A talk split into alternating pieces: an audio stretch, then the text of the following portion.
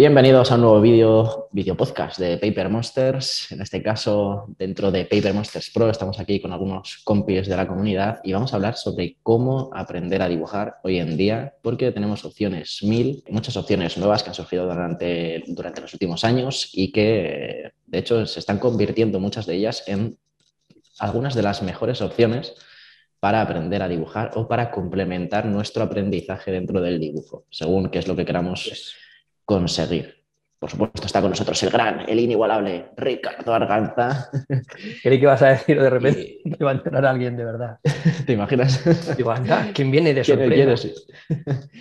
Y bueno, vamos a, ver directamente qué opciones tenemos. Una vez eh, alguien piensa en cómo aprender a dibujar, yo creo que todo el mundo de primeras piensa en un par de cosas. La primera, las academias típicas de barrio que podemos encontrarnos por cualquier calle y que, bueno, están un poco lejos de ser estudios oficiales o incluso de enseñarte algo en muchas ocasiones. La mayoría, sí. Porque por lo general son pues, pequeñas salas, pequeños, pequeños negocios que básicamente lo que tienen son una sala o dos con caballetes o con folios y lápices para que las madres puedan apuntar a sus hijos, para que estén entretenidos y sientan como que aprenden a dibujar. Más o menos. Más o menos, ese, es el asunto, sí. Eh, en general, yo, vamos, yo digo que es de las primeras porque es una de las primeras cosas que hice yo, que mi madre me apuntó a una de estas, porque yo quería aprender a dibujar y en realidad todo lo que hacía en esa, en esa escuela, en esa academia de dibujo, era beber té que de hecho tenía, necesitaba autorización de mi madre, porque claro, como tenía teína, podía ponerme muy nervioso. Y me daban para dibujar un figuritas, recuerdo que tengo un elefante pequeñito de una figurita y pintaba con carboncillo o con lápices, nada más. Y es que no me enseñaban nada, realmente me ponían ahí con el papel y tal y me decían, toma, dibuja esto. Es que no, no recuerdo ninguna, ningún tip, ningún, ninguna pauta ni nada, sino era como, venga, toma, tírale, ¿no? Sí. Entonces, también yo es que era pequeño. A lo mejor si lo coges siendo un poco más mayor te enseñan algo más. Pero la experiencia que tengo yo y, por lo poco que conozco creo que no va mucho más allá. Yo las conozco bien, esas academias, muy bien de hecho, porque para los que no lo sepan, yo he trabajado 27 años como modelo para ese tipo de academias. Yo me, me quedaba así y me dibujaban, ¿no? Ese era mi trabajo. Entonces he estado mucho tiempo mirando a los profesores explicar, tanto en academias, en escuelas privadas, escuelas públicas, universidades, etc. Y he trabajado mucho en esas academias y antes he asistido como alumno a esas academias también. Y tengo que decir que hay de todo, es verdad, pero si yo, por ejemplo, me pongo a rememorar todas las academias que, que conozco de Madrid, yo recomendaría hoy dos digo, de estas academias pequeñas de barrio, con gente, con eh, alumnos limitados, con poquitas plazas, con mucha atención y tal. Y por lógica, eso es así, porque hay tres tipos de academias, las muy buenas, las que te enseñan de verdad, que son muy duras, porque aprender a dibujar es difícil, que son caras y que no es lo que busca la gente. Y luego están las academias para entretener niños, que es para entretener, literalmente, porque los niños, aunque quieras, tampoco aprenden demasiado, no tienen ni la disciplina todavía ni, ni la capacidad, y luego las de entretener jubilados, que es la otra variedad, ¿no? Entre medias no, no hay nada. Sí, sí hay, hay algo, pero en general, claro, es una academia que dice, bueno, ¿qué prefiero tener? ¿Cinco alumnos súper motivados que hagan todo lo que digo y se esfuercen a tope y suden sangre? ¿O 40 alumnos que me paguen y estén entretenidos, que es en definitiva lo que la mayoría de la gente quiere? Porque no nos engañemos cuando la gente aprende a dibujar y quiere que las cosas salgan solas y esas cosas. Entonces, esas academias tiran mucho por comodidad y por porque el mundo es así, por eso. Y hay que buscar muy bien. Es verdad que las hay buenas. Hay academias modestas, pequeñitas, que sí te enseñan, pero claro, si te enseñan muy bien, necesitan medios y eso te lo tienen que cobrar. Y es, hay un equilibrio complicado. Mm. Entonces hay que buscar bastante. Eh, yo he conocido muy poquitas que merezcan la pena, pero las hay. Las hay. Sí, quizá eh, así que conozcan la pena, que merezcan, que merezcan la pena, eh, ¿estaban orientadas a dibujo tradicional o...? Sí, claro, es que como un dibujo, dibujo básico, ¿no? En plan clásico y más. Claro, yo hablo de academias que, bueno, no son como las que conocemos o como tú has estudiado, por ejemplo, en SDIP, que es una de las grandísimas de, Madrid. Mm. Tampoco es que aprendas una locura, pero bueno, es. Pero claro, ahí ya son, a lo mejor tienen 1.500 alumnos. Claro, Estoy hablando de academias que tienen 20, 30 alumnos en un par de grupos, que es muy personalizado, pero que no tienen los medios para enseñarte más y tampoco son academias a las que vayas todos los días. Vas pues uno o dos días a la semana, un par de horas. Entonces.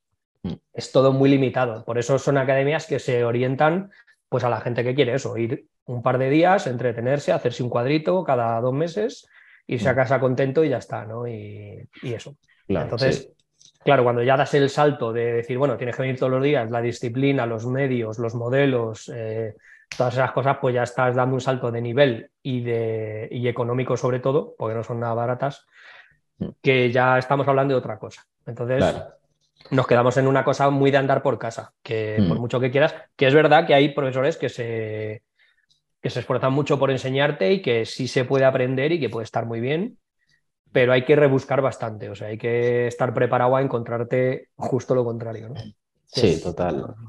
Sí, algo, algo más, más básico y más así. De las otras hablaremos ahora un poco después. Yo el, segundo tipo, ya el, pensamiento 2 que le suele venir a la gente es estudiar la carrera de Bellas Artes. Estudiar una carrera, eh, sí, bueno, concretamente Bellas Artes o si eres de rama artística, pues tienes algunas cosas como diseño y tal y cual, que viene a ser prácticamente lo mismo, porque el resumen es que la gente no sale para nada preparada para el mundo laboral estudias cosas, en Bellas Artes en concreto, estudias un poco de todo o, realmente es que no se puede decir ni siquiera que estudies, es como que te tienen entretenido haciendo un poco de todo, un poco de... Ya, en primero tienes escultura, dibujo, pintura, tienes fotografía, eh, no sé si historia del arte y alguna cosa más.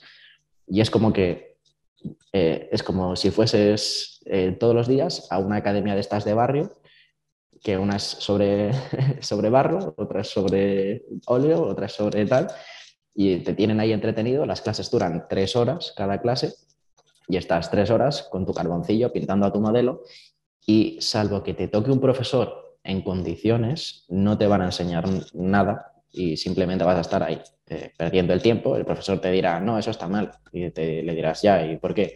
No ves que la cabeza no sé qué, no ves que... y dirás, ah, ¿y por qué? ni idea, no lo sabe. Entonces, dentro de que en Bellas Artes puede tener una cierta utilidad en algunos otros aspectos, como para aprender a dibujar a lo bestia y para poder dedicarte al mundo del dibujo y demás, no es una muy buena opción. Es buena opción si tienes tiempo libre, si, yo, sí. siempre lo digo, si, si, estás, eh, si terminas bachillerato y tus padres quieren que estudies una carrera y a ti te, gusta dibujar y dices, joder, yo es que no estudiaría ninguna carrera y me metería a hacer otra cosa y me pondría a dibujar y tal y cual. Eh, en la carrera lo que te va a hacer es que tus padres te van a estar pagando la carrera, seguramente te van a seguir manteniendo porque no tienes que buscarte un curro y te va a dejar tiempo la carrera para dibujar tus mierdas o eh, incluso dentro de la carrera, si tienes claro cómo vas a eh, qué es lo que quieres aprender a dibujar, puedes aplicar todo eso que quieres aprender dentro de muchas asignaturas de la carrera. En dibujo muchas veces es tan libre que si quieres dibujar estilo cómic, a ver, igual te tocan profesores muy cabroncetes, pero aplicar ciertas cosas del estilo cómic dentro de lo que se está dando en la clase de dibujo, podrías hacerlo. Dibujar solo estilo cómic no, porque te van a mandar a tu casa, porque son muy nazis con el cómic o con la ilustración, digamos, como tal, son, son muy nazis en, Bellas Artes, por lo menos en Madrid. Pero sí que siempre puedes ir aplicando cosas dentro de, algo que no se salga mucho de lo que quieren en esa clase. Por ejemplo, si estás aprendiendo sobre perspectiva, siempre puedes aplicarlo a un dibujo en carboncillo o lo que sea, jugar con esas eh, variaciones de valores, de tonos, jugar con anatomía, puedes aplicarla ahí muchísimo porque se dibuja muchísimo del natural y con modelo y tal. Entonces, al final te deja tiempo, te deja ir practicando y mejorando y es una opción que si tus padres quieren que tengas una carrera, pues está ahí y vamos, fue mi opción realmente en ese momento porque, porque sí, porque era esa un poco la situación y yo no sabía qué hacer con mi vida y dije, bueno, pues Bellas Artes que me apetece dibujar. Eh, yo, yo, soy muy crítico con Bellas Artes. O sea, de una forma práctica, si quieres tener una carrera, porque sí, o sea, tú, por ejemplo, vamos a suponer que yo me planto en la edad en la que voy a empezar una carrera, que yo no la hice, opté por no hacerla, y hubiera tenido la, suficiente conocimiento, que no lo tenía tampoco, de tener un pensamiento autocrítico y decir, bueno, me voy a planear mi vida. Entonces, hubiera dicho, bueno, puedo sacar la carrera para tener un título, olvidarme de todo lo que me intenten enseñar, que no va a valer absolutamente para nada, porque es dar palos de ciego, o sea, y lo peor es que ha ido empeorando mucho con el tiempo, no ha mejorado, mm. y luego aprender por mi cuenta y tener un título y aprender. Eh, es un esfuerzo muy grande porque es ir a clase y luego pagarte otras, otros sitios, otros centros donde, donde te enseñen de verdad, que mucha gente lo hace porque en cuanto entras en Bellas Artes al mes ya te das cuenta de las carencias que hay. Estoy hablando de lo que conozco, ¿eh? Bellas Artes, España, Madrid. O sea, mm. porque luego me han hablado muy bien, por ejemplo, de la Facultad de Sevilla, pero también ha ido decayendo, o sea que las cosas van de mal en peor. Eh, yo no lo recomendaría en absoluto, porque luego el título de Bellas Artes, mm, no voy a decir gráficamente para lo que te vale, pero vamos, que nadie va a recogerlo. Yo no sé si tú lo tienes en tu casa no, Jaco. Que va, que va, yo no, lo recojo, pero, encima te cobran, no sé si 100 pavos o así por, sacarlo de ahí. O sea, es que para lo que vale. O sea, vamos a ver, un título de Bellas Artes y una etiqueta de una botella de anís eh, valen lo mismo exactamente en el mercado laboral. Bueno, quizá la de botella de anís igual, un poco... si la has arrancado sin romperla, tienes más mérito. Que... No, ahora en serio, es una carrera que yo me acuerdo cuando se pedía un examen de ingreso muy duro, la gente entraba, le daban una base muy fuerte de dibujo y de escultura, mm. y luego el resto se quedaba un poco más a si te querías especializar, como restauración y cosas. Era una carrera súper dura de hecho, era de las carreras más duras para entrar porque no solo la nota de corte era muy alta, sino que el examen era muy, muy duro. O sea, yo mm. recuerdo la gente eh, se tiraba en academias privadas eh, para hacer el examen de ingreso. Lo voy a decir a las claras. Hoy, una persona que sale de Bellas Artes, si ha entrado sin saber dibujar o sin dibujar mucho, sale con la décima parte del nivel con la que entraba antes un alumno. Y esto, claro, esto causó bastante revuelo, yo me acuerdo, porque decían, claro, que si tú entras en la carrera para aprender a dibujar, no tienes que saber dibujar. Y otra gente decía, ya, pero es que si no sabes dibujar, lo que te van a enseñar es un mínimo que lo puede hacer hasta un mono borracho, básicamente. Entonces, estaba ahí, siempre han tenido esa pelea, que yo lo entiendo, es como si un ingeniero entra a una ingeniería sin saber sumar o dividir.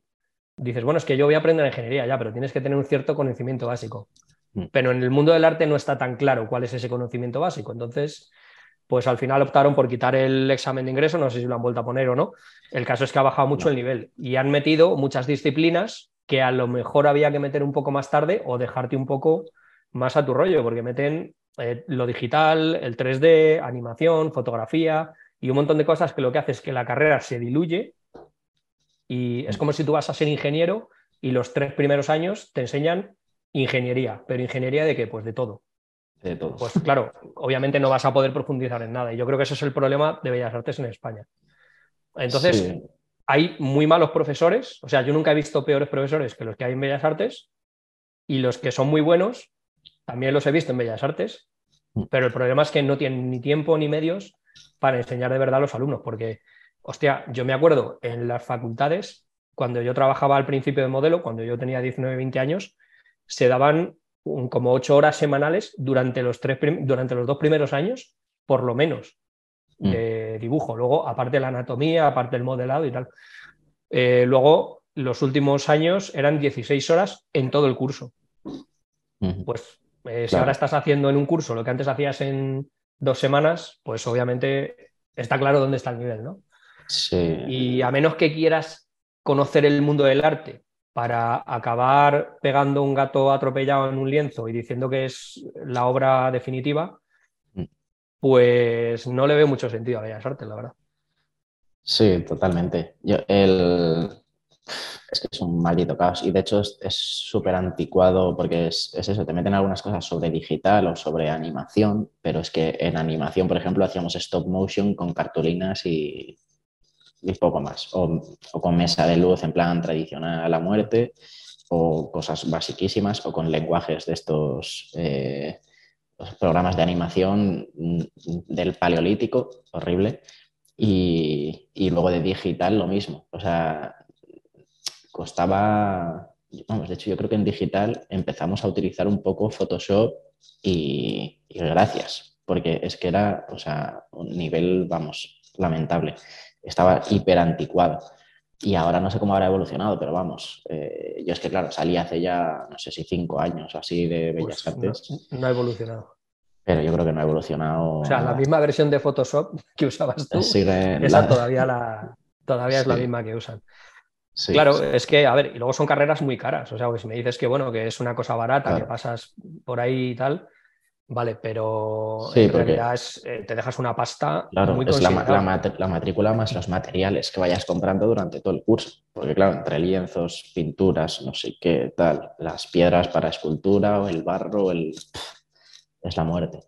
sí, sí, es, muy caro, es muy caro. Yo, yo, desde luego, si quieres, a ver, si vas a ser crítico de arte mm. y, o quieres, no sé, a lo mejor meterte en restauración, lo tienes quizás más complicado si vas a mm. trabajar en un museo y lo tienes clarísimo, que eso es algo que yo creo que nadie tiene claro por... Nadie dice, oh, voy a ser restaurador de obras del siglo XIV. Eso es algo que te vas encontrando, que picoteas un poco, que es para lo que sirve Bellas Artes, ves de qué va el tema, te gusta y profundizas más, ¿no? Mm. Entonces, ahí te puede servir un poquito más. Eh, pero salvo para ese tipo de cosas, eh, si te gusta la historia del arte, yo directamente me iría a historia del arte. Si te gusta la fotografía, directamente me metería un par de años en un módulo de fotografía de FP, de formación profesional, que es lo paralelo, digamos, a la universidad. O sea, se me ocurren mejores opciones que Bellas Artes hoy. Hace 20 años a mí me parecía que era un carrerón que te mm. podía enseñar mucho y de hecho muchos de los profesionales de esa época, de mi edad y tal, pues sí hicieron Bellas Artes y aprendieron mucho. Luego te tocaba aprender por tu cuenta más obviamente, ¿no? Porque nunca paras de aprender. Pero hoy no lo veo como una alternativa real de ninguna de las maneras, vamos.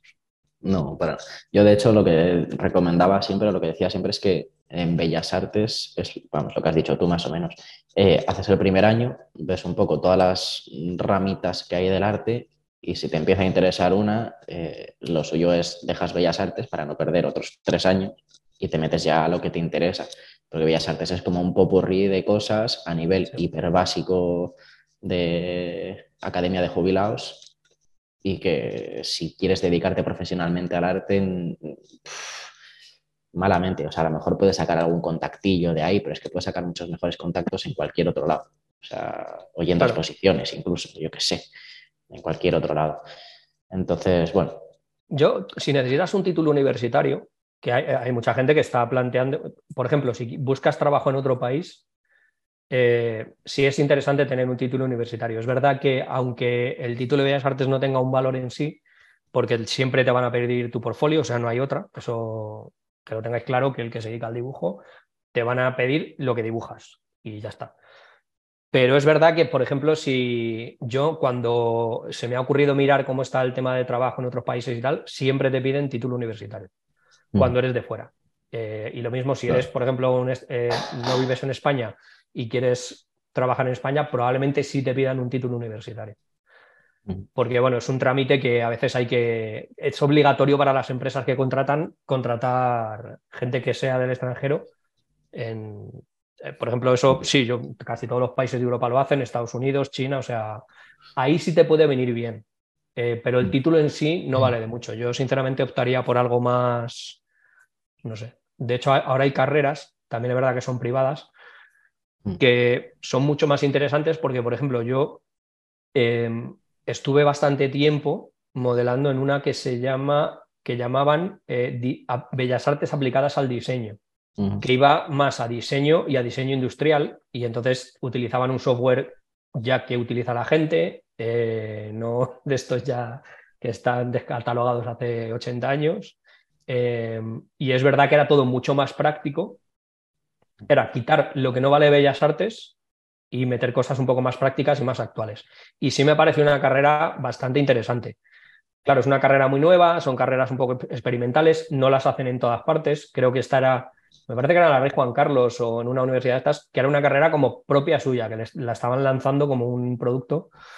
Y no recuerdo si era muy cara o no, me imagino que sí, pero bueno, sí tenía un sentido más práctico y es verdad que, veías cosas que a mí me parecen que hoy en día son muy interesantes. Pero claro, eso es complicado y, joder, ya en España es difícil encontrar una ciudad donde tengan una facultad de bellas artes, mm. eh, pues me imagino si te pilla en países que encima son más pequeños o, el arte no se valora tanto, bueno, menos que en España es difícil, pero, pero bueno, que se puede complicar en ciertos países y a la hora de decir cómo me traslado yo eh, no sé, por ejemplo, la gente que, que, ha venido a estudiar academias grandes de, en Madrid, cuando vienen de fuera, te enfrentas a los precios de Europa y joder, el palo es, o sea, muy gordo. Y eso complica mucho las cosas. Yo, sinceramente, Bellas Artes hoy, por hoy, ni me lo plantearía ni loco.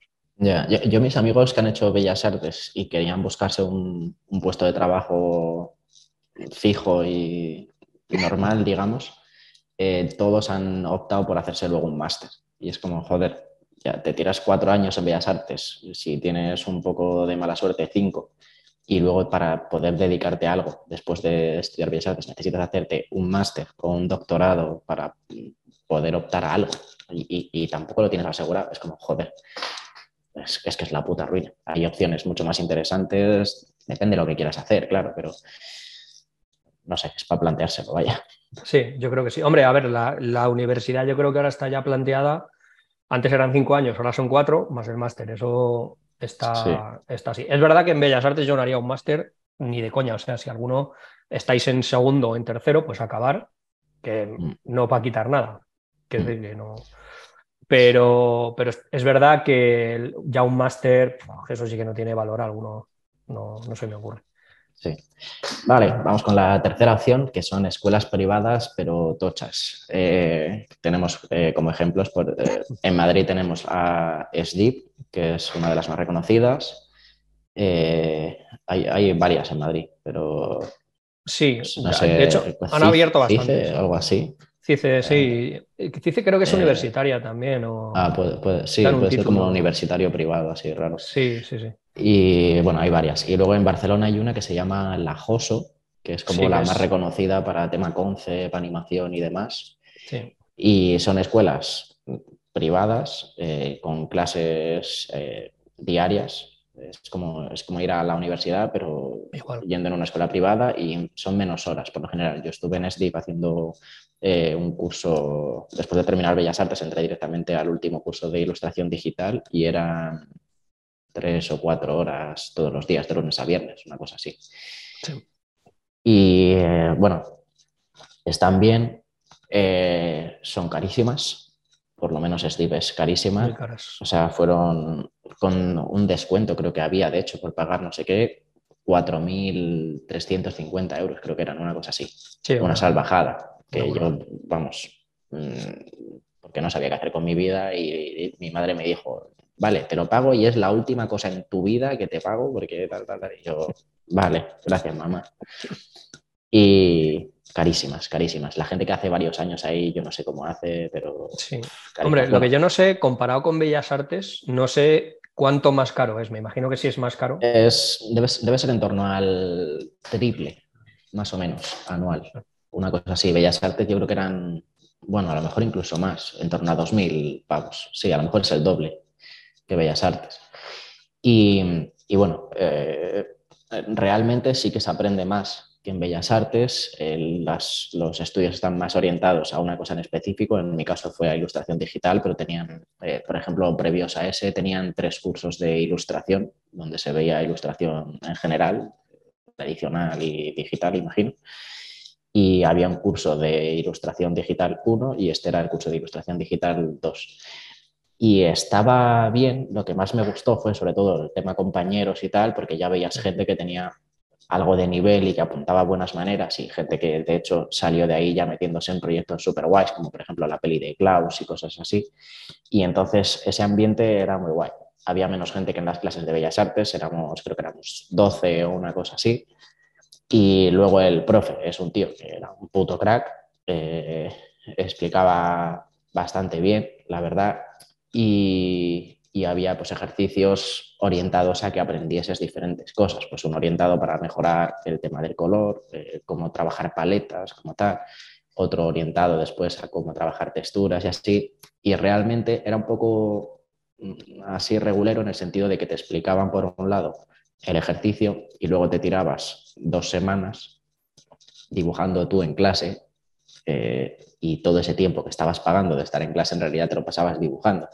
Entonces era como, eh, bueno, sí, y está bien porque de vez en cuando también puede pasar el profesor y corregirte, pero en general estás pagando por estar en un aula dibujando cuando podrías estar dibujando en tu casa. Entonces al final, no sé si al final de un año entero eran 12 ejercicios diferentes, que claro, pues cada ejercicio se extendía tres semanas, no lo sé. Entonces, eh, estaba bien, estaba bien planteado, pero se le podría dar muchísima más caña y sobre todo si dibujabas tú por tu cuenta podrías aprender muchísimo más potente eh, que simplemente haciendo lo que te iban diciendo en clase.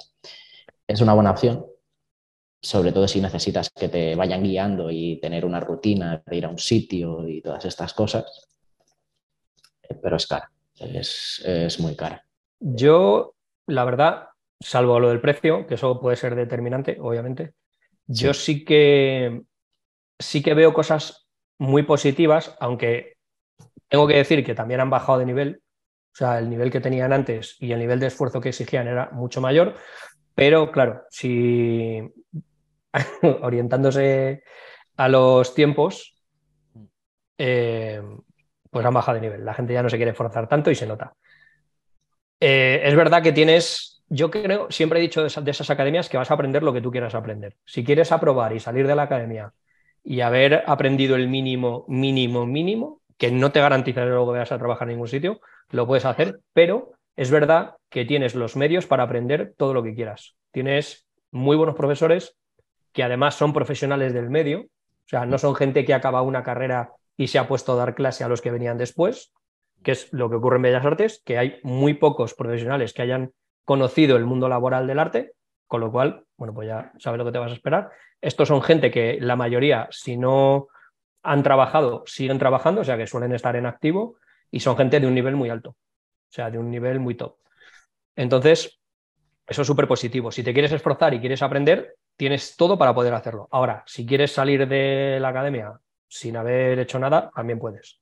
Esa es la verdad. O sea, el, el título tampoco es que signifique mucho, pero sí es cierto que si quieres aprender tienes todos los medios. Positivo, que tienes que se pueden adaptar mucho a lo que busques. O sea, si tú tienes todo el día y en lugar de una carrera optas por una de estas escuelas, vas a tener un título que puestos a valer vale lo mismo que el de Bellas Artes, en, en muchas no es oficial, en otros sí, hay que verlo porque ahí también hay diferencia de precio, pero tampoco te van a pedir ese título nunca. Quiero decir que te van a decir lo que sabes hacer y ya está.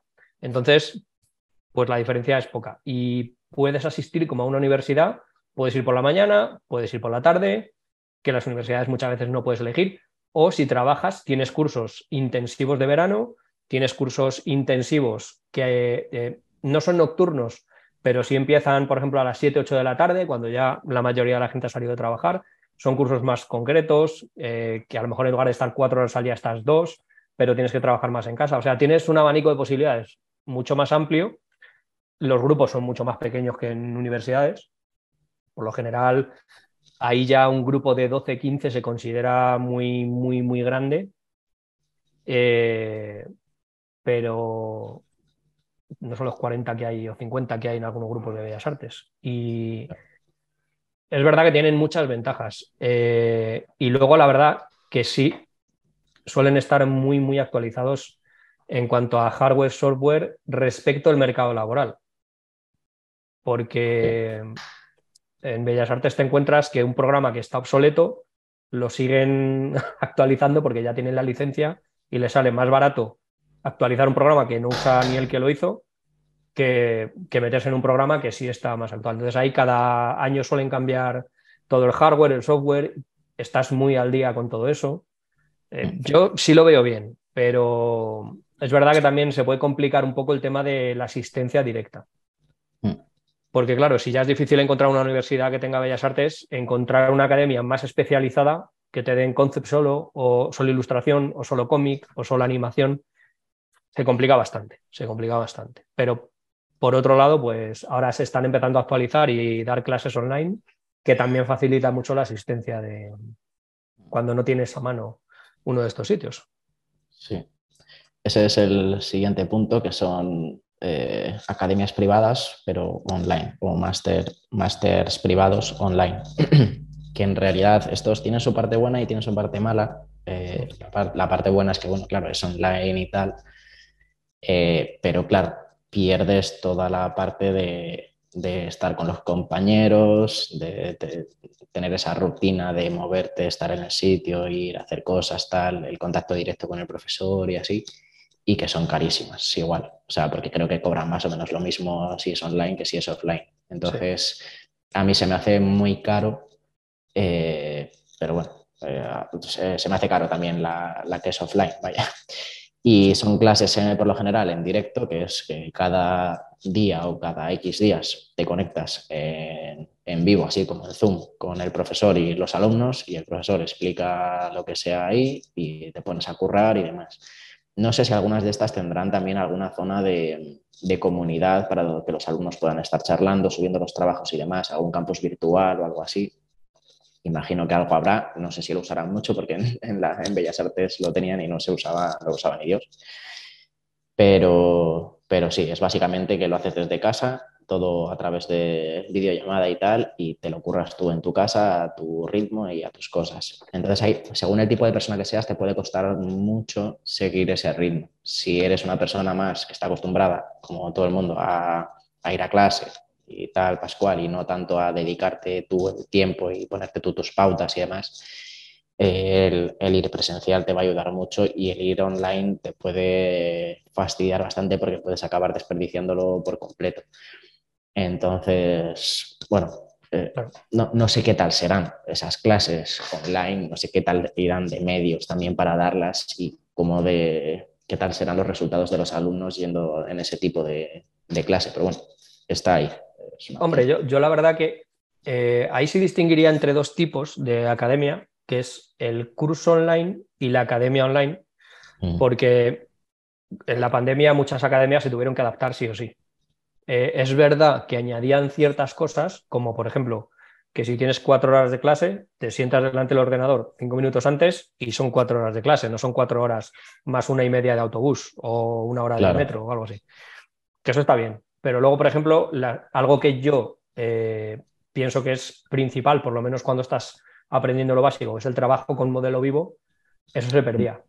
Eh, las correcciones de los profesores, sí, eh, es verdad que hay profesores que antes te hacían una demostración en papel y caballete, que también está muy guay ver eso, ¿sabes? Cuando alguien dibuja con un lápiz, pues te lo hacían en digital en una tableta, pero no es lo mismo yo creo realmente que eso, por lo menos el primer, primeros años, está muy bien mm. manejar un lápiz porque eso luego te va a dar ventajas a la hora de pasar al digital.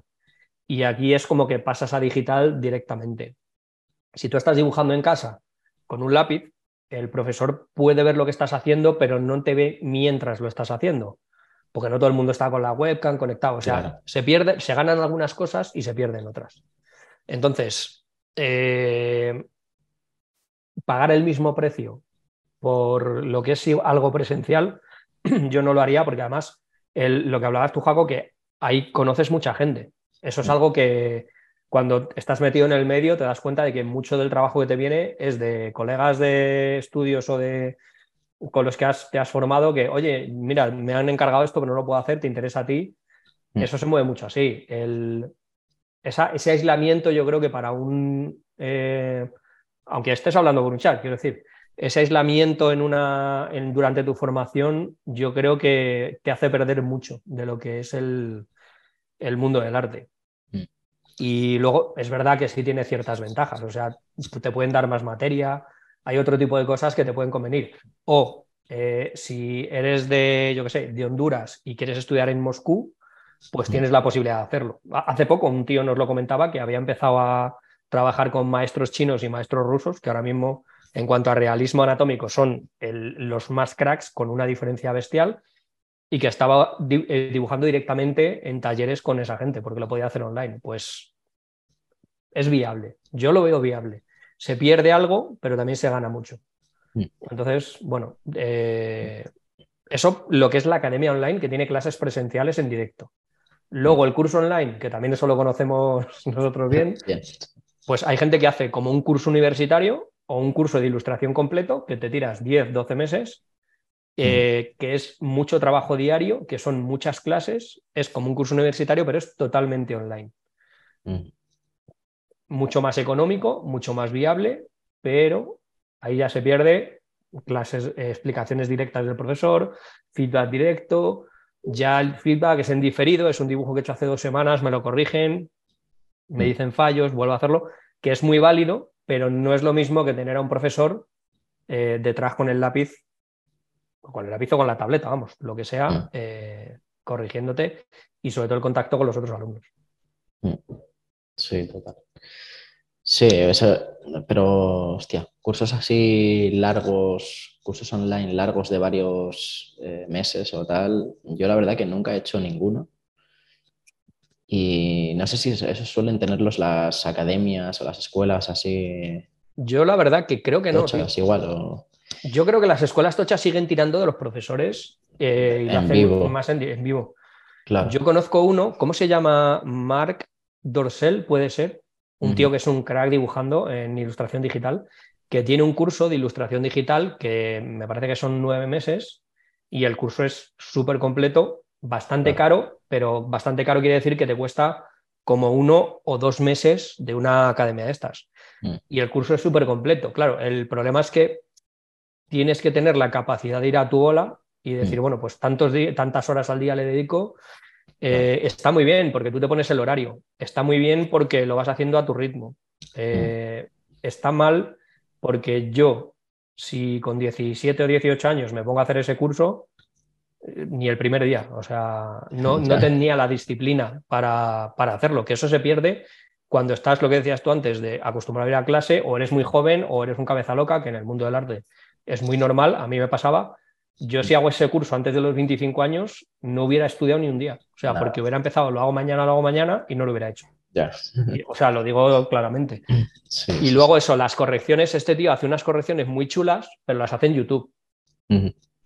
Así promociona el curso, la gente recibe su corrección, pero claro, no es una corrección en el momento, que yo creo que eso también está guay. Mm. Que te digan, oye, mira, estás haciendo esto mal, eh, tiene sus limitaciones. Yo creo, yo lo considero muy válido porque luego tú esos consejos los puedes conseguir en otra parte, pues una comunidad como Paper Monsters, en grupos de WhatsApp, relacionándote con gente de, oye, ¿qué te parece esto? Pues mira, has hecho los hombros muy grandes o se te ha ido esto, Mm. Pero no es exactamente lo mismo. Yo hoy eh, tomaría ese camino si me quisiera formar. Mm. O sea, si yo ahora mismo se me olvida todo lo que sé de dibujo, pero no se me olvida todo lo que he visto en las academias de dibujo, yo optaría por este, por este formato antes que por cualquier otro. Porque luego tiene una ventaja, tío. El poder ir a tu ritmo quiere decir que si eres un torpe de cojones, vas a poder ir a tu ritmo, pero si eres un crack también. Porque Claro. muchas veces en las academias de dibujo, muchas veces no, siempre se va al ritmo del más lento porque obviamente no puedes dejar descolgado a nadie. Y la gente que es mm, que aprende más fácil o que ya tiene una base, pues se ve limitado, pues eso, a la gente que sabe menos. Y de esta manera, pues puedes dar el 100%. Eh, es buscarse la vida. Yo creo que es, una, que es algo muy válido. Hay que buscar muy bien y, y luego que no te vendan el típico curso de vendehumos que parece que es la leche y tal, y luego cuando empiezas a verlo dices, pero ¿qué es esto? O sea, Sí. Sí, esa es una opción potente. Pero sí, pero eso, a lo mejor para la gente que está empezando, que, Claro, sí, que acaba de arrancar, igual le, Igual es demasiado hardcore, seguir, seguir el ritmo es complicado. claro. Eh, y, sí, o quizá tomarlo como, como única opción, quizá a lo mejor habría que complementarlo. Que Sí, es igual sí, que, igual que, por ejemplo, los cursos más cortitos como los de paper, que realmente no es te haces un curso y vas a salir dibujando, que en una academia de estas privadas, pues bueno, haces un curso de un año y si has estado yendo a clase, pues más o menos puedes salir dibujando algo, ¿no? En un curso online así, pues es claro, tú te lo haces y a lo mejor te lo ves y no has dibujado nada porque te lo puedes ver en cuatro horas o en seis horas. Entonces, eh, necesitas de esa responsabilidad tuya, de ese trabajo eh, personal, de estar currando y demás. Y en muchas ocasiones quizá no es, eh, o sea, puede ser suficiente si eres el tipo de persona que sabe aprovecharlo y trabajarlo, pero si no, en muchas, en muchas otras ocasiones puede ser un complemento de otro tipo de aprendizaje de mientras estás haciendo estudios en Bellas Artes, por ejemplo, pues si quieres formarte en, dibujo, te empiezas a hacer cursos online de dibujo que te van a ayudar a complementarlo y a poder aplicarlo de los cursos en Bellas Artes, como hemos dicho también antes. Entonces, eh, son formatos diferentes, se pueden aprovechar mucho, pero va a depender mucho del tipo de persona. Es, eh, es que somos un puto mundo. Entonces, cada uno va a ser. Hay gente que tiene la, capacidad de viendo vídeos de YouTube y atando cabos entre unos y otros, sacar lo más valioso, aplicarlo y aprender. O, gente que yo que sé, que tiene una motivación extrema. Mm. Que, o sea, yo me acuerdo cuando yo trabajaba en el Círculo de Bellas Artes en Madrid, un chaval que era informático que no había dibujado nunca, literalmente dijo: No, es que me aburre mi trabajo y quiero aprender a dibujar para ser dibujante. Y yo dije, pues estupendo. Pero no iba a clases ni nada, o sea, se apuntó al Círculo de Bellas Artes a, dibujar gente. Pero mm. es que el tío se pasaba todo el día, desde que se levantaba hasta que se acostaba, viendo vídeos de YouTube, vídeos de anatomía, dibujando. Al principio le salían unas mierdas escabrosas, pero al cabo de dos meses yo decía, ¿esto lo has hecho tú? Sí, sí, lo he hecho yo. Y cuando se compró un iPad, al año, pero al año, ¿eh? hacía mm. unos dibujos prácticamente de profesional, o sea, con muy poquitos fallos. Pero claro, era un tío que tenía la motivación absoluta, eh, que era un tío que tenía cabeza para tener una cierta disciplina, ya era un tío mayor, ya tenía 30 y pico años, y bueno, que, había descubierto que tenía facilidad para dibujar. O sea, no todo el mundo aprende igual de rápido. Mm. Entonces, bueno, a ver, cada uno es un mundo, es verdad. Pero mm. hay que buscar una opción que te venga pues, lo mejor posible. Yo, por ejemplo, si yo ahora tuviera 17, 18 años, para mí una academia como SDIP o Lightbox o Arteneo, para mí sería lo ideal, porque mm. me hubieran disciplinado, conoces a gente del mundillo, tienes compañeros que te animan a, ser mejor, porque te picas, compartes y tal, y me hubiera venido muy guay. Yo en casa no hubiera podido estudiar. Hoy, por ejemplo, hoy yo no me meto en una academia a, a dibujar, ¿sabes? Aunque sea algo, pero ni a eso, ni a programar videojuegos, que es algo mm. que no tengo ni idea. Y si tuviera que aprender desde cero, pues aprendería porque ya he aprendido a aprender, que esa es otra cosa que también tiene su rollo. Pero claro, no es, no es, lo mismo ahora la disciplina que tengo ahora, ni la capacidad de... Antes aprendía más fácil, porque cuanto más joven, eres, eh, más joven eres, más fácil aprendes, pero ahora sé que tengo que aprender, sé discriminar lo que es útil y lo que no. Entonces, depende mucho, ¿sabes? Eh, de, lo que quieras aprender y cómo quieras aprender. Mm. Sí, pues los cursos online, a mí, yo es que a mí me parece una opción muy guay porque es eso, te permiten aprender a tu bola. Y bueno, en el caso ahora de Paper Pro, que tienes acceso a todos, eso sí que es, o sea, tienes para aburrir. Si eres un poco en plan autodidacta, que sabes trabajártelo, es súper top. Vale, luego tenemos, eh, hablando de online, tenemos también el formato rollo más eh, como el de Marcos Raya, que tiene, es, parecido a los másters estos de academias, pero muy de nicho y muy orientado al mundo laboral y muy ya como que tienes muy claro que quieres dedicarte en este caso al concept. Y es también guiado con algunas clases presenciales, eh, en vivo, digamos, online en vivo.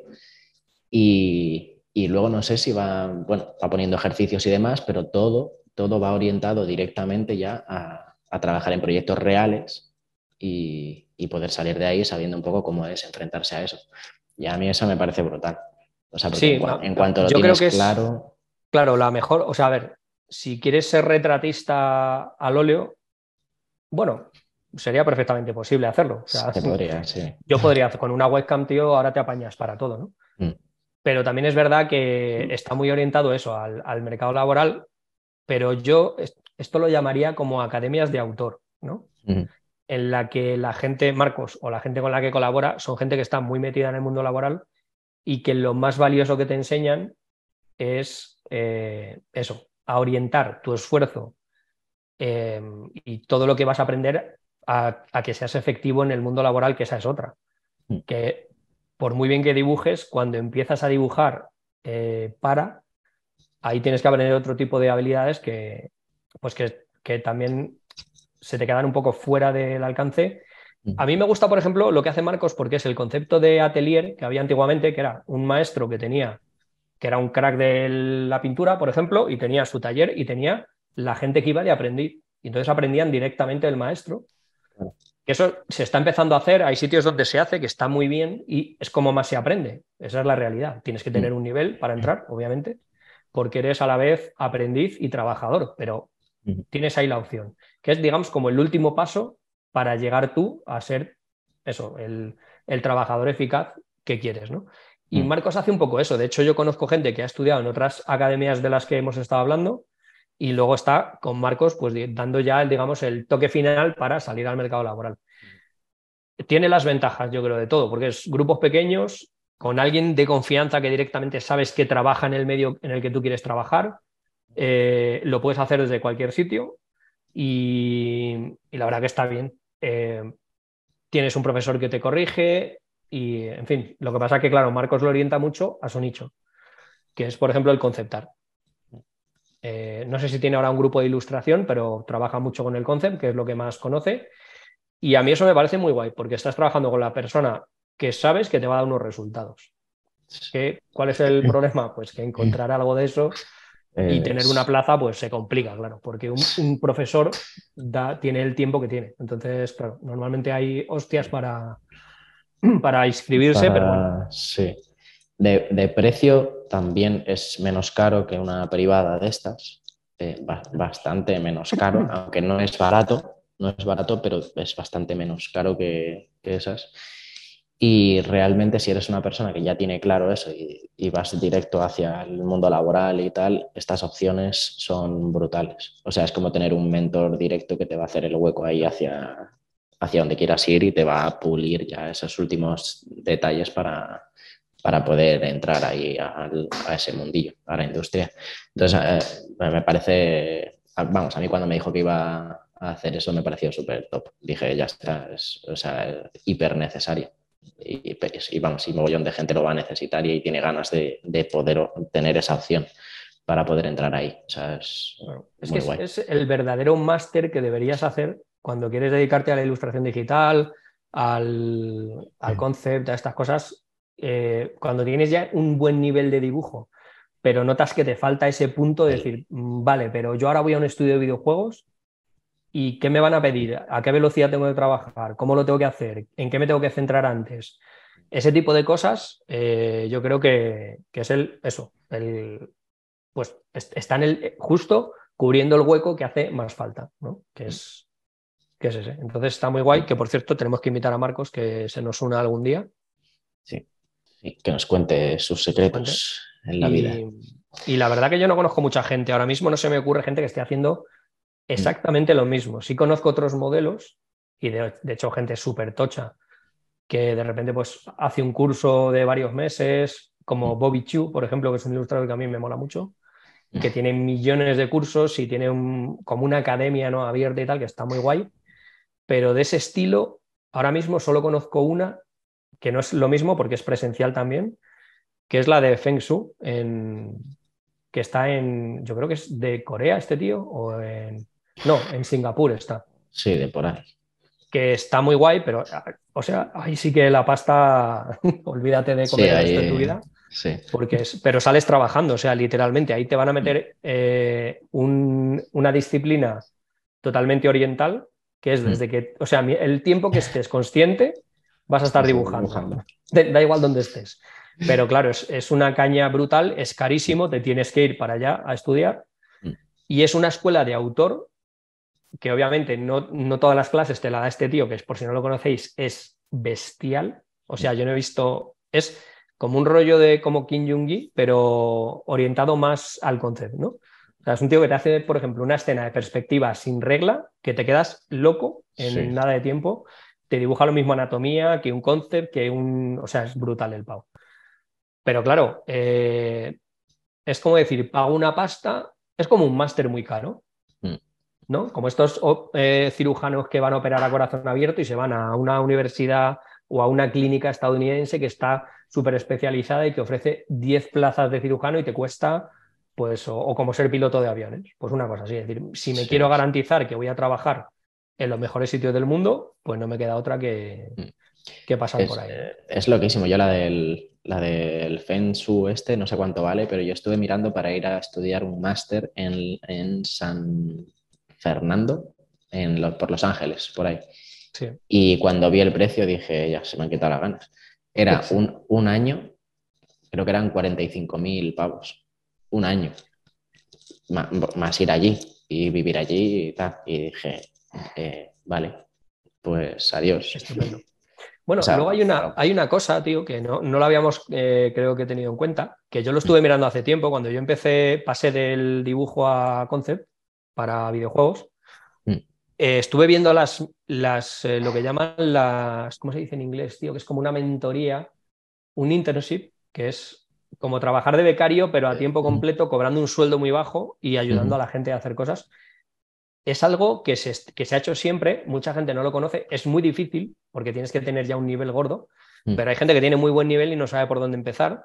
Si estáis dispuestos a viajar, hay empresas muy grandes que las ofrecen. Eh, y cada vez están ofreciendo más, porque a ellos les cubren ciertos tipos de trabajo que un artista a lo mejor no tiene mucho tiempo de hacer, se da mucho en animación, por ejemplo, para hacer intercalación y tal, y, por ejemplo, en Industrial Light and Magic, los que hacen Star Wars, que ahora lo ha comprado Disney, en Disney y en todas estas, en las empresas de videojuegos, en casi todas, ofrecen eh, estas internship de verano o de a jornada completa. Entonces hay gente que va tres meses en verano, aprende cómo va el rollo, está en una bolsa de trabajo, por si acaso, que mucha de esta gente luego se queda trabajando ahí, y se está ofreciendo mucho. Hay que tener un nivelazo pero es verdad que muchas veces me pongo en el caso de un artista español que salga al mercado laboral español y diga, ¿qué mierda es esto? O sea, por lo que me pagan, me voy a... Y si estás dispuesto a viajar y tienes un buen nivel, mucha gente está optando por eso. Y no es una mala idea. Entonces, mm. es verdad que lo hacen industria, o sea, eh, empresas grandes y a lo mejor te tienes que ir eso a Los Ángeles, San Francisco o París, pero si estás dispuesto a viajar y, te cuadra, te suelen pagar el alojamiento, vas en plan estudiante, ¿no? Como si tuvieras una especie de mezcla entre ser un becado y un becario, que es, son dos cosas diferentes. Entonces, estás ahí como que te pagan el mínimo, te dan el alojamiento y aprendes. ¿Qué más quieres? ¿no? Pues yo eso lo veo muy guay y es una cosa que se está haciendo cada vez más. Entonces, eh, hay veces que la gente ni siquiera sabe de esto, pero si te metes, por ejemplo, en la página de Disney y, ves las becas, eh, te va a salir todas las posibilidades que tienes de, hacer esto. Está, a mí me, parece una, mm. dentro de cuando ya tienes un cierto nivel, pero todavía no sabes cómo empezar, pues es otra opción que está ahí. Sí, esa es interesante, la verdad. Eh, vale, y ya, bueno, yo la última opción que tengo es, pues eso, el Paper Monsters Pro, que es como eh, el conjunto de todo lo digital en versión, no sé, versión novedad, a ver qué pasa con esto. que es, a ver, la idea de Paper Monsters Pro al final es poder ayudar en general a, a la mayor cantidad de gente posible. Es la mejor, dice Raúl. y, poder aportar un poco todo lo bueno de cada una de, todas las opciones anteriores, aunque evidentemente hay partes como el no poder estar presencial, que evidentemente pues, no es viable, o ciertas cosas así, o una, o una mentorización uno a uno directa en vivo y tal, que no es tampoco la opción, pero sí, sí que trata de cubrir todos los, los apartados necesarios para poder ir progresando y poder ser sobre todo un complemento a unos estudios personales que uno puede ir trabajando de manera autodidacta por libre o mientras está trabajando eh, haciendo eh, bellas artes o en una escuela privada o lo que sea, que eh, Paper Monsters Pro sea como un complemento o una ayuda directa para esa persona que se lo sabe currar por sí mismo. Entonces al final cubre la parte de formación, la parte de eh, un poco de feedback y demás con las correcciones y la parte de comunidad, que al final eh, yo creo que es de las que más molan. Jugando con la parte presencial, en algún momento haremos quedadas y todas esas cosas, que eso molará mucho. y, y, bueno, tiene sus partes eh, positivas, como todas las opciones, y sus partes que a lo mejor no es tanto lo que va buscando alguien que quiera dedicarse de manera directa. ¿A quién se le recomendaría una acción como esta? Yo puesto que el precio está tirado, se lo recomendaría prácticamente a cualquiera que quiera aprender y que esté aprendiendo a dibujar, ya que puede servirle de manera individual, como decimos, o como complemento a, otras cosas que vaya haciendo. Sí, yo creo que ya muchas opciones ya las particulares, ¿no?